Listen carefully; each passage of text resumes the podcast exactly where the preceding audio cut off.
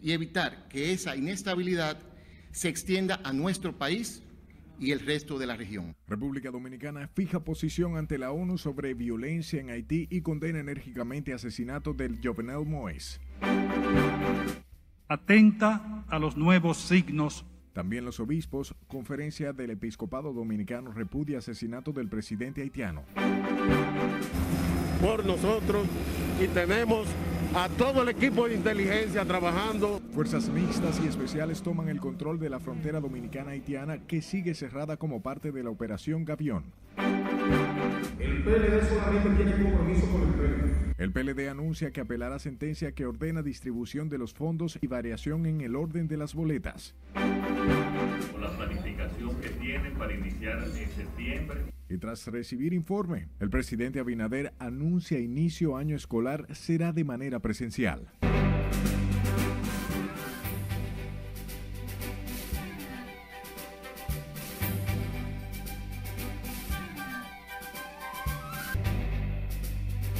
Tremendo placer llegar hasta sus hogares para informarles. Buenas noches y bienvenidos Iniciamos esta emisión con la República Dominicana que fijó su posición en torno a la grave crisis que sacude el vecino país Haití. El representante permanente ante la ONU, José Blanco, condenó el vil asesinato del presidente Jovenel Moïse y pidió a la comunidad no seguir postergando la ayuda humanitaria de ese país sumido en la extrema pobreza. Miguel de la Rosa está con nosotros desde la Embajada de Haití con más detalles. Adelante, buenas noches, Miguel. Saludos, muchísimas gracias. Así es, las autoridades dominicanas entienden que ya es hora que la comunidad internacional asuma con responsabilidad el tema haitiano. Esta realidad refleja la prolongada situación de inestabilidad en que se encuentra Haití. La República Dominicana ha fijado su posición en el seno de la Organización de las Naciones Unidas. Aquí alertó que la grave crisis que sacude el vecino país de Haití no puede esperar más. De ahí la necesidad de que la comunidad internacional asuma de una vez y por todas el tema haitiano como uno de altísima prioridad y de permanente seguimiento, no solo para la región, sino también para toda la comunidad internacional. El diplomático aseguró que la inestabilidad política y social que se vive en Haití es una amenaza para la seguridad nacional. Solicitamos la asistencia necesaria para que las autoridades de ese país puedan garantizar la seguridad del pueblo haitiano y evitar que esa inestabilidad se extienda a nuestro país y el resto de la región. José Blanco advirtió que urge la asistencia humanitaria en la vecina nación, tras rechazar que la ONU realizara una sesión privada para tratar el tema. Entendemos que el Consejo de Seguridad debió invitar a nuestro país a participar de una manera activa, ya que seríamos el más afectado en caso de producirse un desborde de esta crisis más allá de sus fronteras. El diplomático dijo que República Dominicana se pone a disposición de la ONU para tratar en beneficio de la estabilidad política y social de Haití. Miguel de la Rosa, RNN. República Dominicana también expresó confianza en que las autoridades actuarán con firmeza y rapidez en torno al asesinato del presidente Jovenel Moïse. Esta es todo lo que tengo por el momento. Ahora retorno con ustedes al estudio. Gracias Miguel por informarnos. Hablemos a propósito de diputados de distintos partidos que criticaron el papel de desempeño por la comunidad internacional en la grave situación de Haití y advierten sobre un posible agravamiento con el asesinato del presidente Jovenel Moïse. Nos amplía Sileis Aquino. Y lo que culminó con ese magnicidio del día de ayer todavía puede ponerse peor si la comunidad internacional no interviene urgentemente. Para los legisladores, ahora más que nunca se hace urgente la intervención de la ONU en Haití. Alfredo Pacheco fue el primero en cuestionar la indiferencia de naciones poderosas y organismos regionales ante el drama haitiano. Y tampoco se nos puede cargar a los dominicanos la solución de este problema. Debe ser un problema que la comunidad internacional debe dejar la timidez.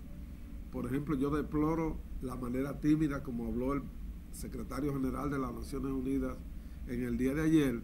Lo refuerzan sus colegas de distintas organizaciones partidarias, incluidos los de pueblos fronterizos.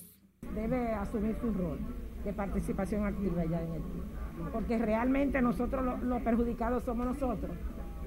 Porque ellos tienen dos caminos, o cruzar el río o cruzar el mar. Y es más fácil ellos cruzar el río. Sí, evidentemente que la situación que allí suceda impacta en la República Dominicana. La crisis política y social de Haití ya ha causado severos estragos en el comercio binacional. Afecta a la República Dominicana. Cualquier alteración del orden en, Haití nos afecta directamente y sobre todo a los, a los comerciantes que son los grandes vendedores y a la industria local que son los grandes suplidores del mercado de Haití. Los legisladores esperan con una intervención extranjera en Haití se solucionen los problemas que desde hace varios años afectan esa nación. Sila Disaquino, RNN. Vamos a Dajabón, limítrofe con Haití, por segundo día consecutivo. Se mantiene una fuerte vigilancia y seguridad reforzada por el asesinato del presidente Jovenel Moïse. Y aunque persiste la tensión en Haití, en Dajabón se respira un ambiente de calma y sosiego. Nelson Mateo ha estado dando cobertura desde la frontera y nos cuenta más en esta historia por nosotros y tenemos a todo el equipo de inteligencia trabajando. Atentos a cualquier movimiento para entrar en acción para preservar la paz. Es la tarea de millares de soldados en la frontera.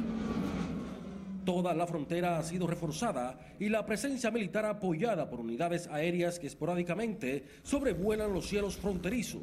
Cumplen una instrucción del presidente Luis Abinader. Preocupados por lo que pueda pasar, muchos dominicanos continúan saliendo de Haití ante la inseguridad agudizada con la muerte de Juvenel Moisés. Se siente la calma, nadie sale, nadie opina, todo tranquilo. Hay tensión y preocupación. Exactamente, eso es lo que existe ahora mismo. Es lo que existe, tensión y preocupación. Y por eso estamos regresando a nuestra casa. Yo principalmente, consternado, hermano.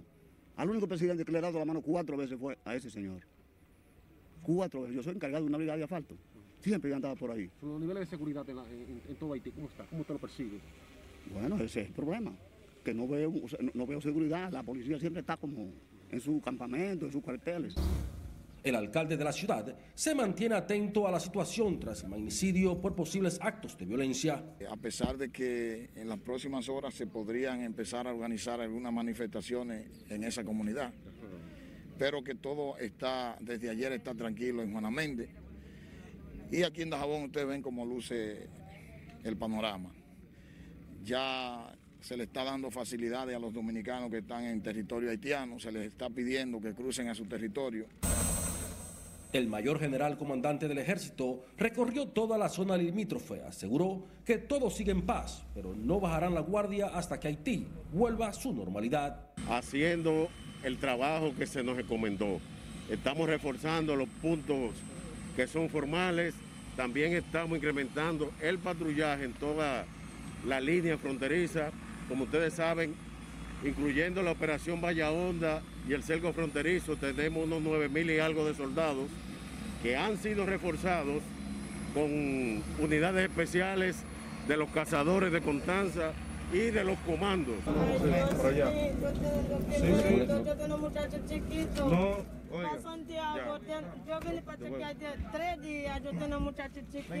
Las autoridades migratorias no permiten la entrada a los haitianos por el momento. Por favor, hermana. Está cerrada, eh. Ah, está haciendo y pasa visita y con él. Ah, ok.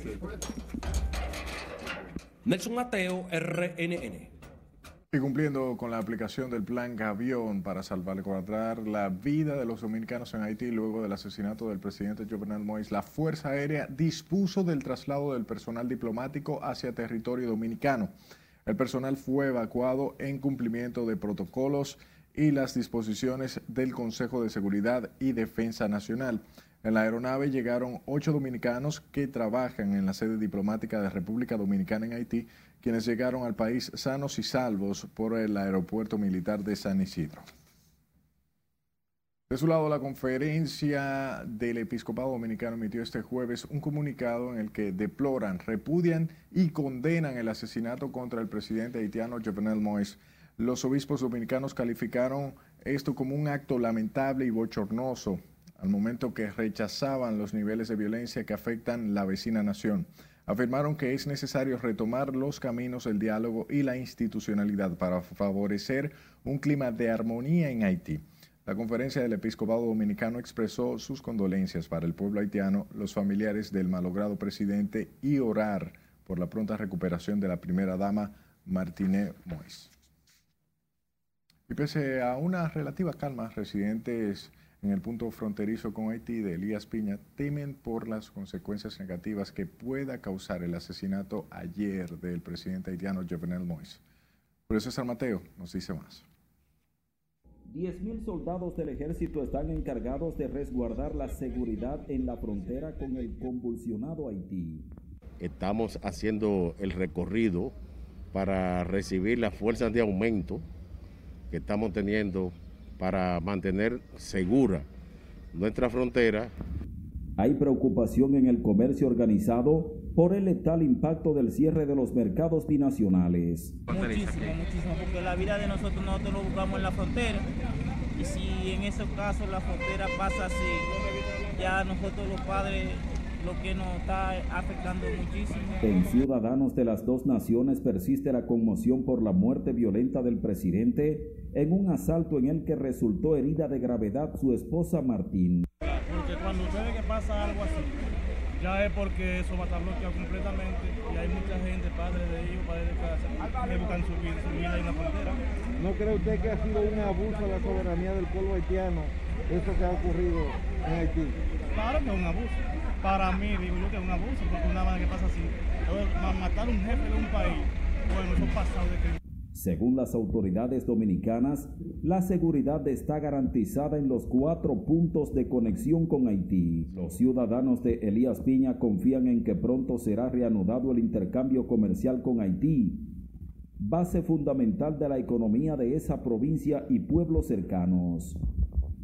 En Elías Piña, Julio César Mateo, RNN. Un día después del asesinato del presidente de Haití, Jovenel Moïse, la embajada de ese país en la República Dominicana mantiene los servicios a sus ciudadanos residentes en territorio dominicano. Escarelet Guichardo tiene la historia. Si es necesario, volver a refundar Haití. Con su bandera a media asta, los servidores de la Embajada de Haití trabajan con normalidad. Algunos acuden en busca de documentación, otros siguen con atención la crisis de su nación. Ah, me dijeron que lo que necesitaba, que yo tengo que volver, tengo que volver porque no eh, venía con el dinero. O sea que están eh, con normalidad. Sí. La situación un poquito tensa porque cuando uno tiene familia allá y que no sepa de ello, es incómodo, pero yo le pido a Dios que en realidad de todo, que Dios tenga misericordia y meta su mano, porque es crítico. Tras el magnicidio, estas personas proponen un diálogo como vía para restablecer algo de la gobernanza. Y no estoy de acuerdo tampoco con las peticiones que oigo pidiendo ayuda de organismos internacionales y cosas, ¿verdad? Yo no estoy de acuerdo con eso. Yo estoy de acuerdo en que nosotros nos sentemos y resolvemos eso, porque podemos hacerlo. Estos, aún bajo el asombro, repudian la brutal muerte de su presidente Moïse. Y toda la gente que estoy cuidando al presidente con la alma, ¿dónde está esa gente? Porque el presidente tiene más que 15 gente eh, con la alma eh, fuerte cuidando ahí. Y entonces, y entonces cuando la gente van a entrar en la casa del presidente, Ahí la cámara, eh, la cámara dice. Agentes de la policía custodian el entorno de la embajada para preservar la seguridad y la vida de los funcionarios y usuarios de servicios. Es Carelet Guillardo, RNN. Sigue en tiempo real nuestras emisiones en rnn.com.de, al igual que nuestras redes sociales, arroba noticias rnn, sus denuncias a nuestro número de WhatsApp 849 267 05 57. También estamos en podcast. Puede seguirnos en Spotify, Apple Podcast y Google Podcast como Noticias RNN. Nos vamos a la pausa. Al regresar conocerá por qué descargaron en Francia a los dos pilotos acusados de traficar en el país con casi 700 kilos de cocaína para cuando fue aplazado el juicio contra el ex procurador y otros acusados de corrupción en la Operación Medusa.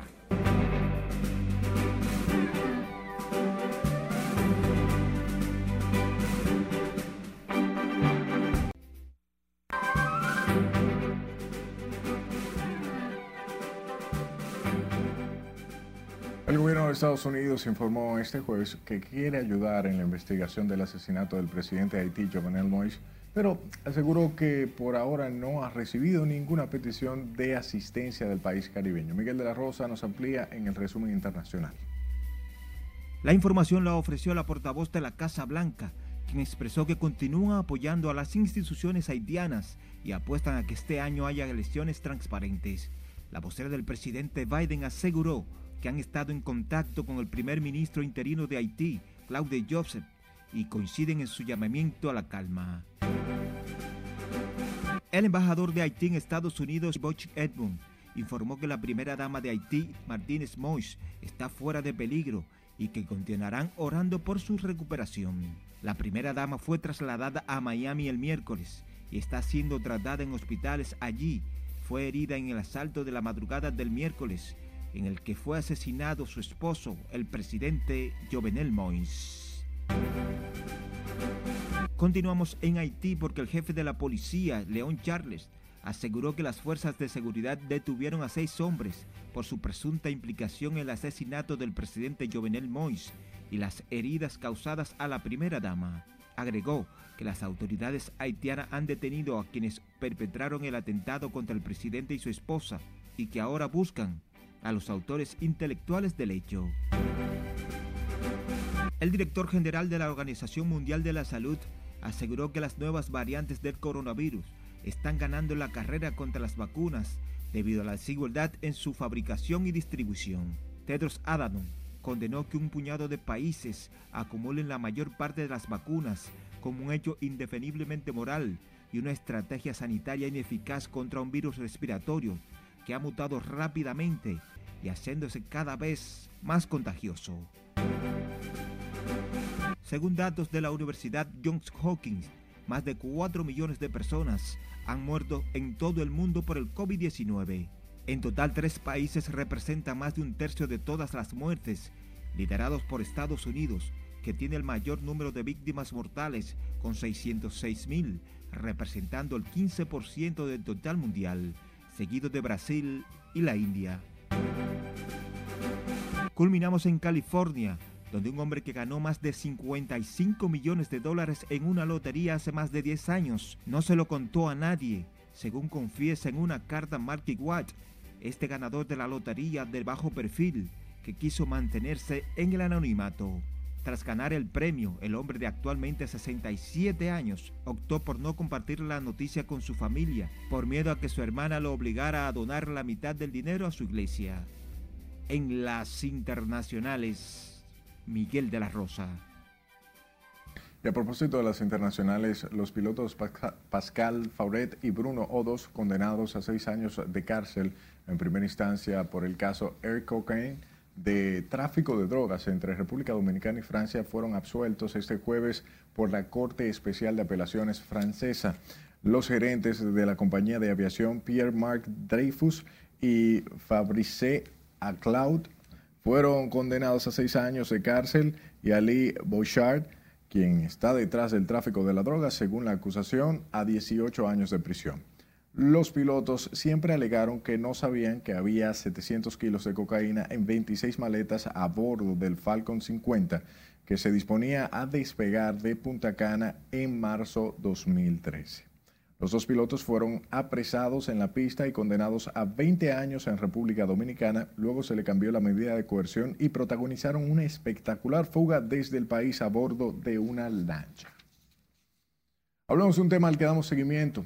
El juzgado de atención permanente del Distrito Nacional aplazó para el próximo sábado el conocimiento de las medidas de coerción contra el ex procurador general Yananain Rodríguez y otros ocho coimputados en una audiencia que se prolongó por más de ocho horas. Jesús Camilo está con nosotros en directo desde el Palacio de Justicia de Ciudad Nueva con más detalles. Buenas noches.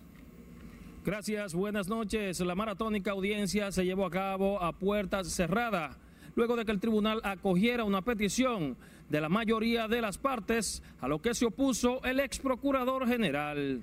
Hemos presentado cientos de pruebas. El tribunal estableció un calendario para el conocimiento de la audiencia y dispuso que el Ministerio Público iniciara con la lectura del expediente acusatorio.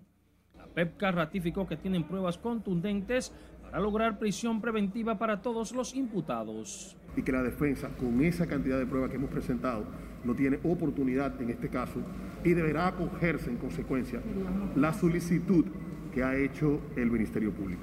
Sin embargo, la defensa técnica del ex procurador general refutó las imputaciones y restó méritos al calificativo de caso blindado. Va a comenzar los investigados a rendir sus eh, medios de defensa con respecto a la solicitud de medida para desmontar los argumentos que se han presentado. Lo importante es decirle con qué argumentos el Ministerio Público ha tratado de justificar su prisión preventiva. Sobre la base de que se llenaban eh, potes de ron en la Procuraduría, sobre la base de que habían políticos empleados. Y aunque estamos en una etapa inicial, debe haber un cuanto probatorio. La fiscal pidió, los fiscales pidieron prisión preventiva para todos. El sábado no corresponde a la defensa. En el presunto entramado de corrupción, encabezado por el ex procurador, son acusados además Javier Alejandro Forteza Ibarra, Jonathan Joel Rodríguez Invert, exdirector financiero de la Procuraduría, entre otros. Todos están acusados de prevaricación, coalición de funcionarios, asociación de malhechores y estafa contra el Estado.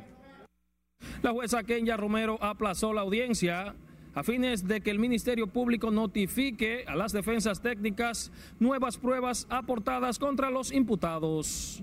Ahora paso contigo al set de noticias. Gracias por informarnos, Camilo.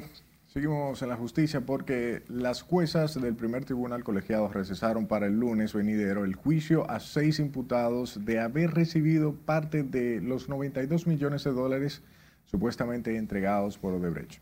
Tomaron la decisión debido a la ausencia de uno de los testigos a descargo ofertado por Roberto Rodríguez, exdirector del INAPA, uno de los procesados. Y luego, terminada, terminado con ello, entonces empieza la defensa de Conrado Pitaluga. ¿Cuál fue el motivo de la suspensión el día de hoy? Precisamente para continuar escuchando, para escuchar el testigo de, de Roberto Rodríguez que no pudo asistir a la audiencia de hoy y mandó excusa. Con Roberto Rodríguez y Conrado Pitaluga concluirá la presentación de testigos y pruebas documentales a descargo de los encartados. Por los sobornos Odebrecht son juzgados Tommy Galán, ex senador peledeísta por San Cristóbal, Andrés Bautista, expresidente del Senado, Víctor Díaz Rúa, exministro de Obras Públicas, y el empresario Ángel Rondón, representante comercial de Odebrecht en la República Dominicana. Sepa que tres de los seis imputados por el caso Odebrecht se desvincularon de las supuestas amenazas contra el ex procurador Jan Rodríguez, quien recibió, o más bien denunció, el envío de flores negras. Ángel Rondón, Víctor Díaz Rúa y Tommy Galán indicaron que no se alegran de la presión del ex procurador.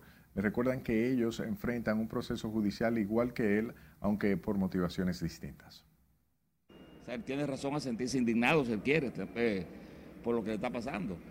Todo el que no pasa algo también nos sentimos indignados. Yo tuve mi momento también de indignación. Y todavía sigo indignado pero tenemos que aguantar como hombres lo que nos viene en la vida. Y responda estrictamente al mandato y al cumplimiento de la ley, ajeno a cualquier debilidad del ser humano o sentimientos de retaliación o venganza, o simplemente utilizar la justicia como un instrumento político para pretender dañar honras. Jan Rodríguez ha sido reiterativo en acusar a terceras personas de supuesto interés por contaminar el proceso abierto en su contra por corrupción en su gestión de la Procuraduría General de la República. Hablemos de la pandemia. Las unidades de cuidados intensivos de los hospitales COVID del Gran Santo Domingo siguen saturadas tras varios días de vacunación, pese a una reducción de contagios y la positividad. Laura Mar con más en esta historia son los más largos de la, que uno puede existir cuando uno tiene un pariente. Cada día se suman otros a las fatales estadísticas del COVID. Dejan a sus familias marcadas por el dolor de la pérdida. Y es que pese a las ligeras bajas en los contagios, las UCI siguen llenas de pacientes, muchos intubados. No, sabes, se nos, falleció un pariente, te sabes. Imagínese, no, hay mucha palabra, mucha cosa que, que, abundar. Cuando le muere alguien a uno, imagínese. Es algo que en verdad uno eh, no quisiera que le pasen, pero El, último que tiene la palabra es Dios. Dios lo sé de interno. Y además tiene una condición de, de, por lo menos de un ACV hace como 4 o 5 años. Y se le complicó con el asunto de la pandemia. No aguantó y anoche murió. La espera luz interminable para estas personas angustiadas por el delicado estado de salud de sus parientes ingresados en UCI. Ahora está más fuerte. Entonces mi hijo es, eh, era terco que no se puso la vacuna, por eso lo ha afectado en esa forma. Sí, porque es el papá de mi, de mi tres nieta. Yo soy su madre.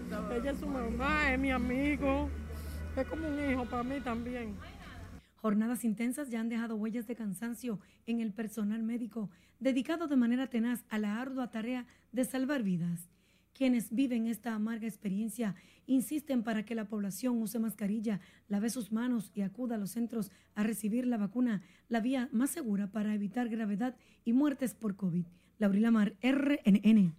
La asistencia de cuidados aumentó, o más bien, la asistencia de ciudadanos aumentó a los centros de vacunación en la provincia del Gran Santo Domingo y el Distrito Nacional, algunos motivados por la posibilidad de liberarse del molestoso toque de queda cuando esté inoculado el 70% de la población. Con esta historia sí le dice aquí, ¿no? abriendo y eliminando el toque de queda en cada provincia que llega al 70% de su población vacunada. Cada día son más las personas que acuden a vacunarse.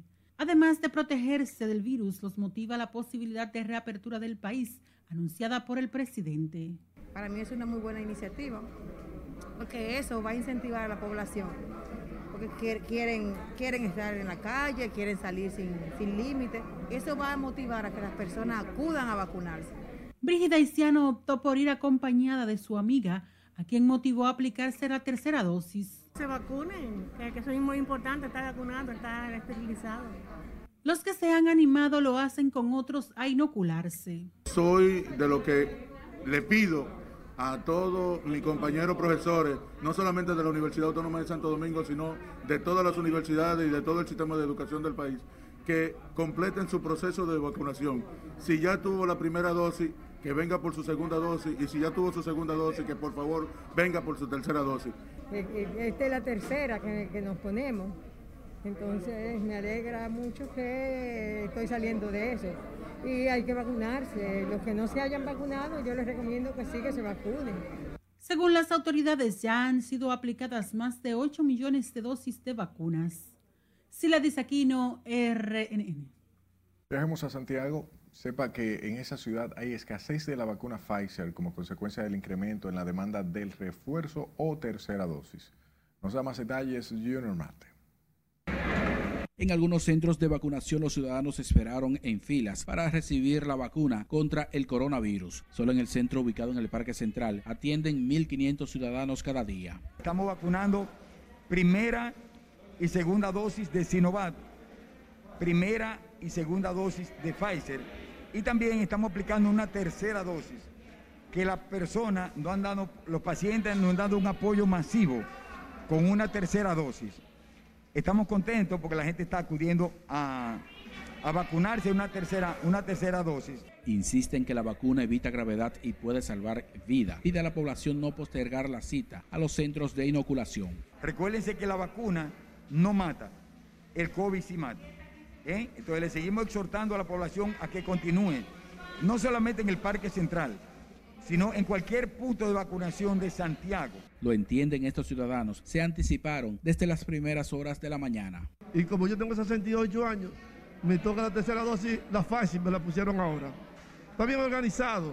Sí, ya tengo las dos dosis y le hago un llamado a la población que también venga a vacunarse para poder evitar el corona. Vacúnense, vacúnense, Santiago. Pues, todo el mundo vacúnense. Yo me pongo hasta las 4, como dijo eh, Kai West.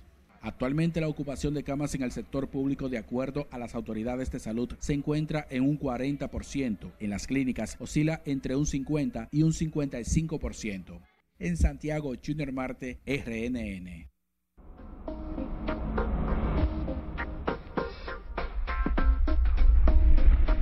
Este viernes las lluvias seguirán reducidas debido a la presencia de una capa de polvo africano en nuestra zona que contribuirá a que las temperaturas sigan calurosas. Cristian Peralta está con nosotros. Buenas noches, Cristian. Muy buenas noches. En cuanto a las condiciones del tiempo para este viernes, usted debe saber que la presencia del polvo africano continuará en nuestra zona de pronóstico. Hablamos de que en el Caribe entonces se mantiene esa capa de polvo sahariano, mientras en el día de hoy vimos focalizadas el, paso de algunas nubes que se precipitaron mayormente hacia el suroeste y parte del este de la República Dominicana, pero han sido lluvias muy rápidas, incluso un cielo un tanto nublado, pero también muy opaco precisamente por la presencia del polvo sahariano. Mientras tanto, veamos entonces esa capa de nube cómo seguirá llegando hasta este viernes también y durante parte del fin de semana y esto ayuda o contribuye lamentablemente a que la sensación de calor se eleve de manera considerable y es lo que se espera incluso para este viernes. Las lluvias entonces se mantienen reducidas porque cuando el polvo está en suspensión lo que hace es que absorbe gran parte de la humedad. Miren ustedes acá el modelo de precipitaciones para los próximos días, hablamos en las próximas 48 horas, donde se observa esa disminución de las lluvias en este mes de julio. Por supuesto, no tenemos un sistema fuerte que vaya a provocar lluvias de consideración en gran parte de la región del Caribe. Les hablo entonces acerca de lo que ocurrió con este modelo eh, meteorológico en cuanto a la temporada de huracanes de la Universidad de Colorado, porque hoy emitió precisamente su actualización. Anteriormente había presentado el hecho de que se registrarían 9, 19 tormentas, mejor dicho, pero ahora elevó a 20 las tormentas nombradas, 9 huracanes y de estos 4 serían intensos, por supuesto, incluyendo las tormentas que ya se han formado, que han sido 5, y un huracán, en este caso, que fue el huracán Elsa. Pero lo cierto es que vamos adentrándonos de manera gradual a ese momento en el que la temporada comienza a activarse. Así que como siempre les recordamos que aquí, Noticias RNN, les estaremos informando de todo cuanto ocurra en la región del Atlántico y por supuesto, como siempre, les invito a que usted se quede ahí porque aquí les tenemos mucho más la planificación que tienen para iniciar en septiembre. De nuevo a un corte comercial. Al volver sabrá cómo iniciará el próximo año escolar en escuelas y colegios. Pero si él toma esa medida, yo lo veo muy bien. Y el respaldo que ha recibido el gobierno por el anuncio de la desescalada del toque de queda. No se mueva. Ya regresamos con la emisión estelar de RNN.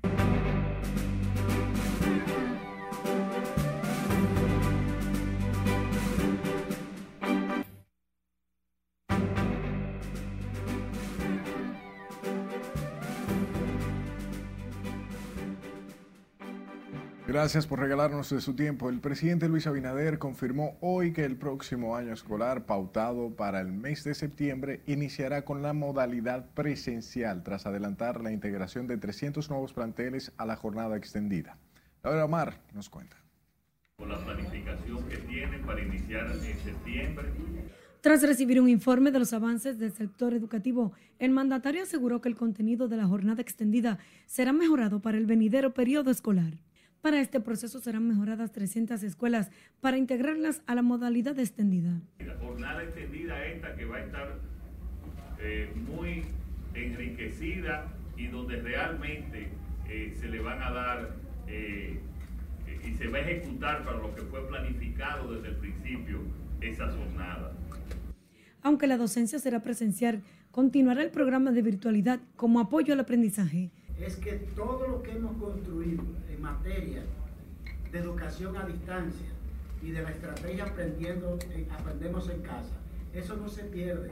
Ese es un capital del MINER y del Estado Dominicano que seguirá siendo un instrumento y un recurso de apoyo a la educación presencial. Tras una reunión por más de tres horas con funcionarios del sector educativo y el ministro de Obras Públicas, el mandatario informó también que iniciarán la construcción de 90 centros educativos más. El jefe de Estado exhortó a los padres, estudiantes y al personal docente que completen el esquema de vacunación contra el COVID-19. Laurila Mar, RNN. Y con gran optimismo reciben propietarios de restaurantes, bares, colmados y otros negocios el inicio de la desescalada de las medidas restrictivas, lo que consideran vital para superar la crisis. Scarlett Guichardo, con más. Pero si él toma esa medida, yo lo veo muy bien, porque en verdad no hacía mucha falta. Reciben como un alivio el anuncio hecho anoche por el presidente Luis Abinader. No, yo la veo, la veo muy bien, la veo muy bien, gracias a Dios. Eh, gracias a Dios ya todo va a marchar sobre ruedas. Es bueno para los negocios porque hay más oportunidad. Hay muchas personas que aún no se han reincorporado a su trabajo por lo del toque de queda, no les da tiempo. Hay muchas personas que tenían doble trabajo y no han podido porque el toque de queda no da el tiempo.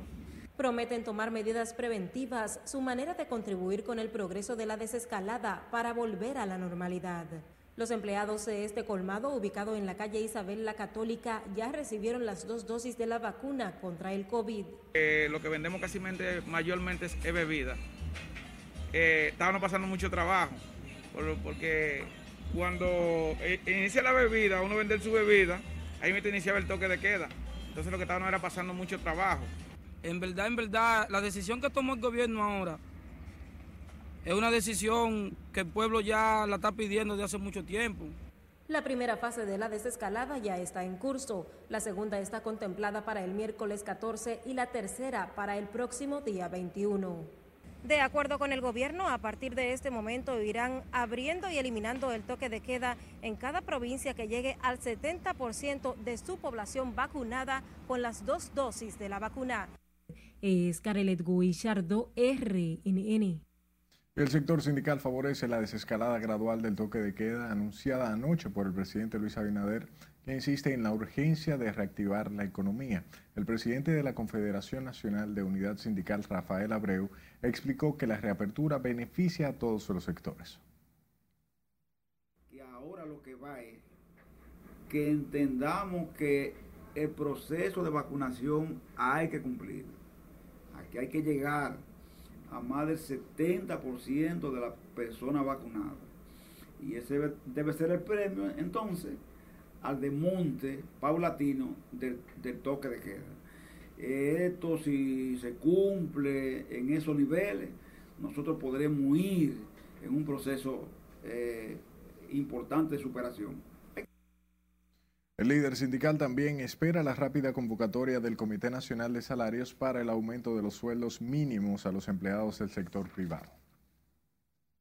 Hablamos del presidente de la Asociación de Hoteles y Turismo, quien respaldó la flexibilización del toque de queda dispuesta por el gobierno. Rafael Blanco explicaba que esta medida impactará positivamente en especial a los restaurantes y se recuperarán empleos. Todo, o sea, la verdad que, que esta resolución impactaba a todos y acuérdense que la parte de restauración es una parte importante de la economía dominicana y la mayoría de los restaurantes son MIPIMES, o sea, no son grandes negocios, sino que son negocios que el dueño y la familia del dueño vive de ese negocio y también todos los empleados realmente se mantienen a su familia a través de esos negocios. O sea que el impacto que vamos a ver ahí es muy importante. En adición, tenemos que añadirle a eso toda la cadena de valor de suplidores que le suplen a esos negocios el negocio que no abre, que no puede vender, pues es un negocio que no puede comprar. Es un negocio que tiene problemas en pagar sus alquileres. El presidente de Azonadores también advirtió sobre sanciones a dueños de bares y restaurantes que cumplan las medidas sanitarias.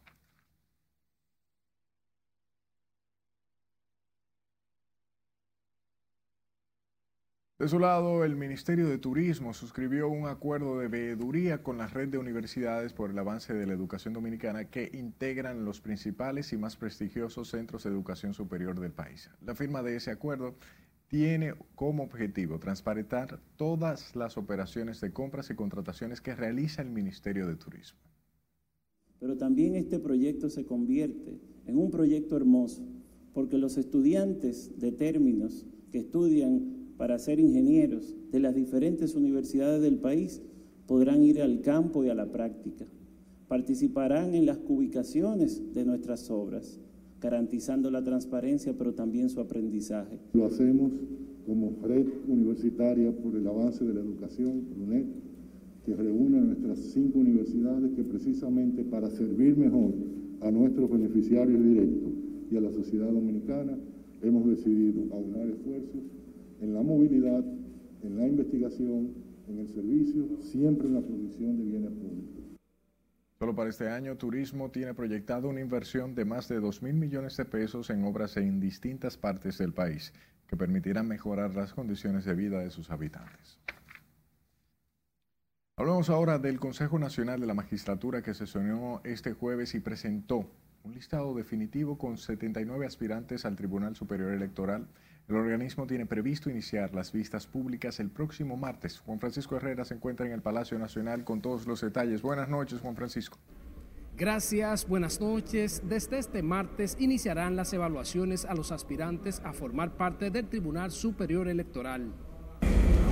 En la sexta reunión del Consejo Nacional de la Magistratura encabezada por el presidente Luis Abinader, se depuró el listado definitivo para conformar los nuevos jueces del Tribunal Superior Electoral. Uno de los 80 declinó a sus aspiraciones para el TC. La lista definitiva será publicada en, un en por lo menos un periódico circulación nacional en el día de mañana y que el martes, tal como está establecido en el cronograma, se iniciarán las evaluaciones públicas aquí en el Palacio Nacional. Pero también se rechazó la solicitud de reconsideración que solicitaron tres de los diez excluidos y la oposición que recomendaron de 11 de los 79 preseleccionados. El Consejo decidió rechazar los recursos de reconsideraciones en razón de entender que los argumentos esgrimidos no hacían, no tenían lo suficiente fundamento para hacer variar la posición del Consejo. Las evaluaciones públicas que inician el próximo martes y concluyen el 20. Si continúa invariable el calendario establecido por el Consejo Nacional de la Magistratura. Según el Consejo Nacional de la Magistratura, si no varía el cronograma de trabajo, el próximo 20 estarán seleccionando los próximos miembros del Tribunal Superior Electoral. Vuelvo contigo al estudio. Gracias Juan Francisco por la información.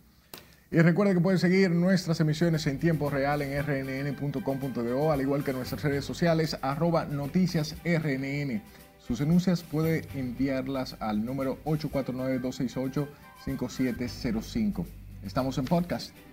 Puede encontrarnos como Noticias RNN en Spotify, Apple Podcast y Google Podcast.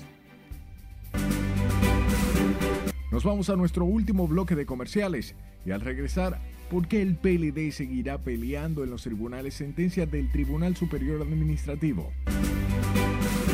¿Y por qué el PRM no ha tratado la sentencia que manda sobre el orden en las boletas de votación? Más luego de la pausa. Ya volvemos.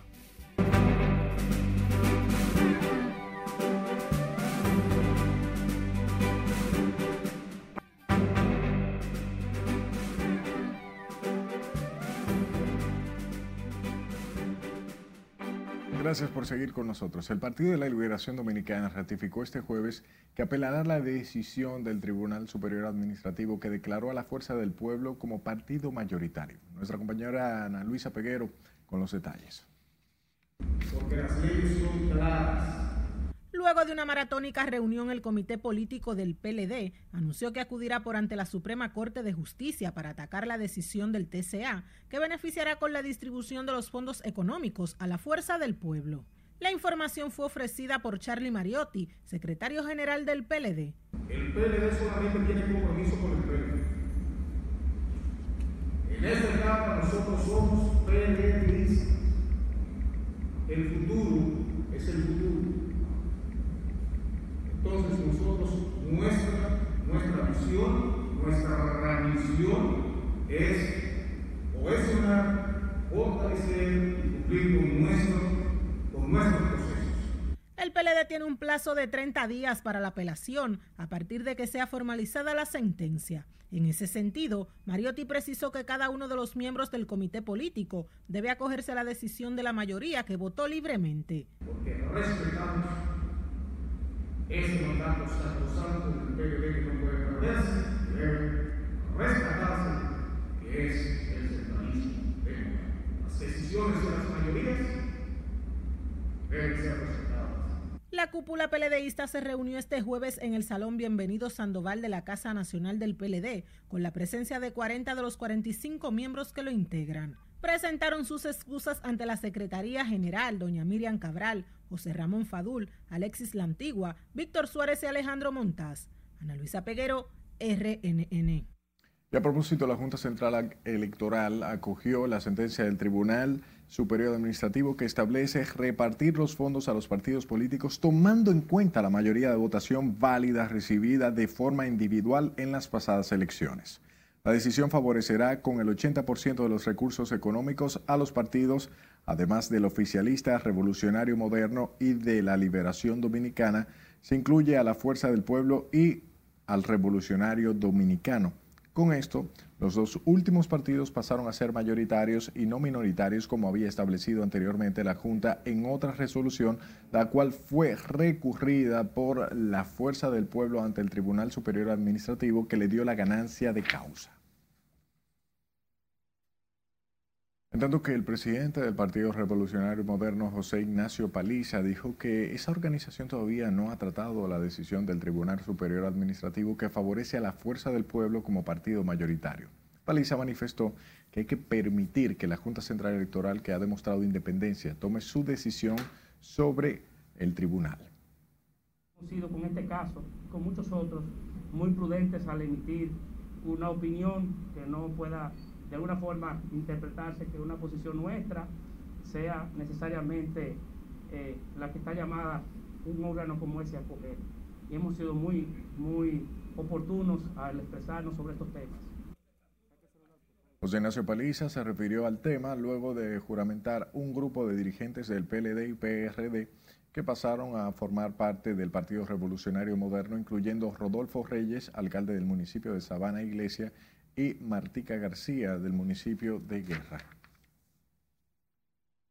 Pese a su conocimiento, el Senado aprobó un nuevo préstamo por 70 millones de dólares, recursos que serán utilizados para el financiamiento del programa de mejoramiento de la educación. Este programa que se creará a partir del préstamo beneficiará a más de 2.800 estudiantes de la modalidad técnico-profesional. Proveniente del Poder Ejecutivo que fue eh, leído íntegramente su informe en esta sesión por la Comisión de Hacienda. Los honorables senadores que estén de acuerdo levanten su mano derecha. El empréstito fue suscrito el 24 de enero del año 2020 entre la República Dominicana y el Banco Interamericano de Desarrollo y de acuerdo al informe de la Comisión de Hacienda del Senado contempla la adecuación de 48 liceos, de los cuales 39 serán convertidos a la modalidad de técnico profesional y 9 a la modalidad de artes.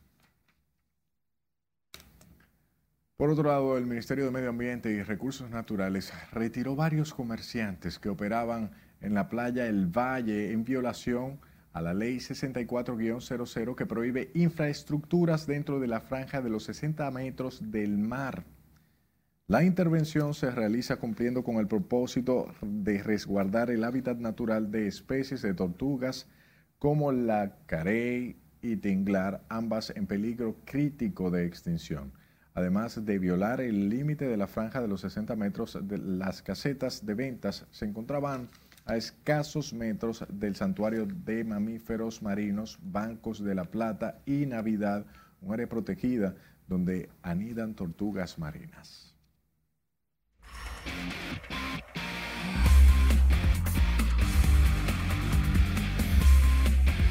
Nos vamos volando hacia Denver a hacer contacto con Manny, quien nos tiene detalles sobre el juego de estrellas. Manny, esto es todo tuyo. Buenas noches. Muy buenas noches, República Dominicana. Estamos en Denver, Colorado, dándole seguimiento a todos los preparativos del juego de estrellas del béisbol de las grandes ligas y haciendo un recorrido por todo el centro de la ciudad, nos dimos cuenta que sí la ciudad está activada esperando el clásico de mitad de temporada. Y adivinen, la mayoría de las promociones de las grandes ligas junto con la alcaldía de Denver está alrededor de dos grandes figuras dominicanas, Vladimir Guerrero Jr. y Fernando Tatis Jr. En las calles podemos observar letreros promocionales usando la figura de estos dos jugadores dominicanos, buscando incentivar a toda la afición, tanto del béisbol como del deporte, a asistir a los eventos programados. Este domingo, juego de celebridades y juego de futuras estrellas. El lunes, la competencia de cuadrangulares y ya el martes, el juego de estrellas, en el que nueve dominicanos al menos estarán en acción, cuatro de ellos de manera regular o iniciando en el plantel. Serán ellos Vladimir Guerrero Jr. en la Liga Americana, junto con Teóscar Hernández y Rafael Devers, y mientras en la Nacional el único es Fernando Tatis Jr. para corte. Bueno, pero lo interesante en el recorrido que hicimos fue que en algún momento cerca del estadio Field, si tú tienes calor, te puedes dar una bañadita debido a que aquí la temperatura ha aumentado de manera vertiginosa y anda alrededor de los 36 grados. Para hacer una comparación, 30, 32, 33 en República Dominicana ya es caluroso.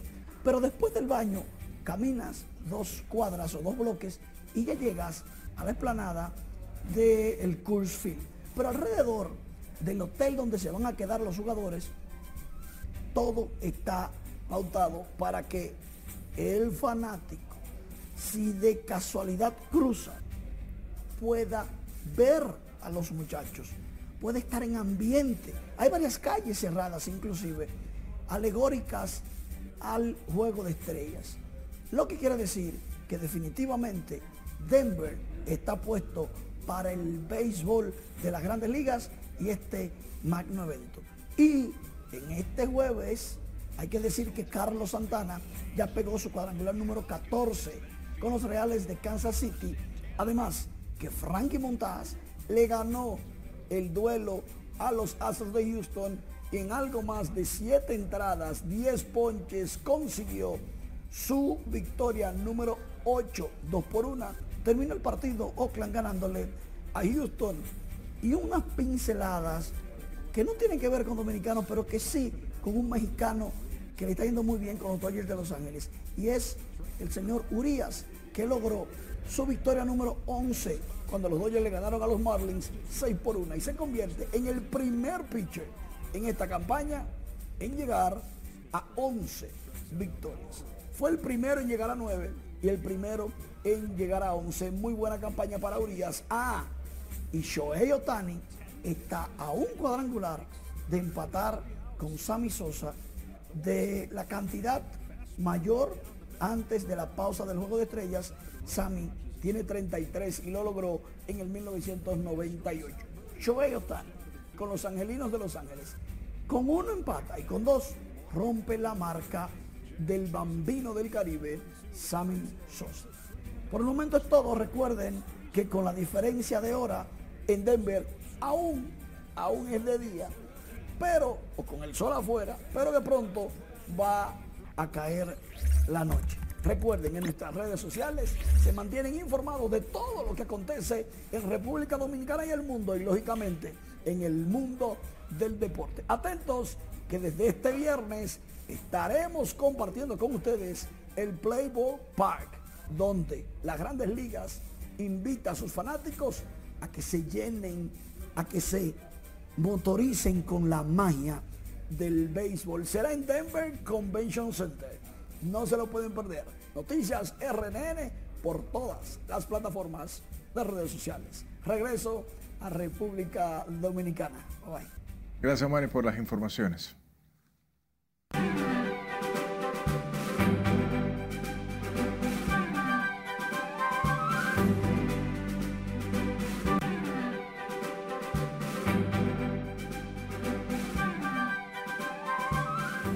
Hola, ¿qué tal? Muy buenas noches. Luego de las declaraciones que dio Sarosh Bertín, Molusco pide disculpas. Más detalles a continuación.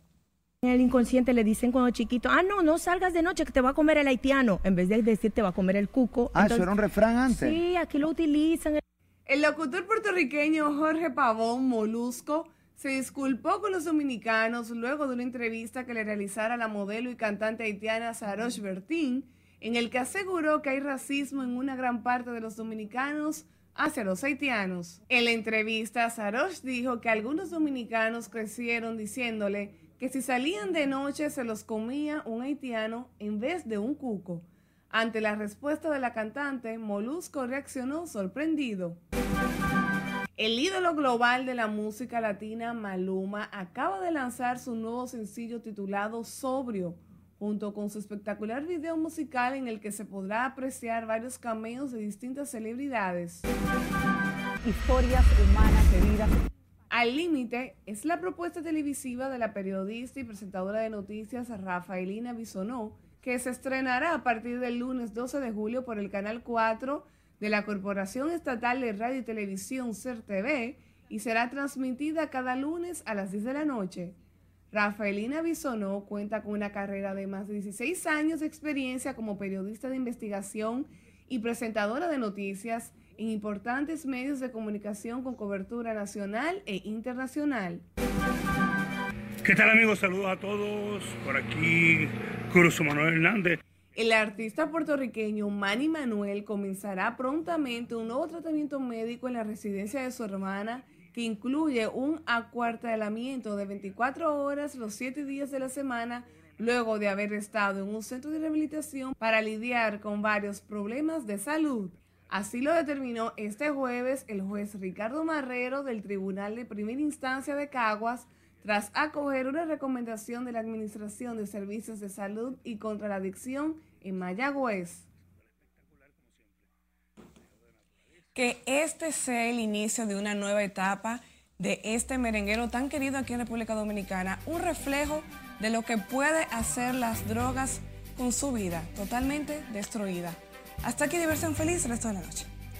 Gracias Mina por estas informaciones. A usted como siempre por su atención hasta este momento. Disfrute de lo que queda de la noche y esté informado con nuestras redes sociales.